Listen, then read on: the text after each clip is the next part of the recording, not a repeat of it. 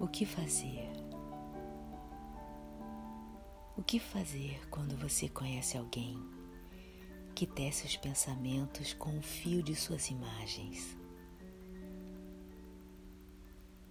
Como fazer para lidar com alguém que parece esgueirar-se por suas fantasias, para depois descrevê-las como se dele fossem?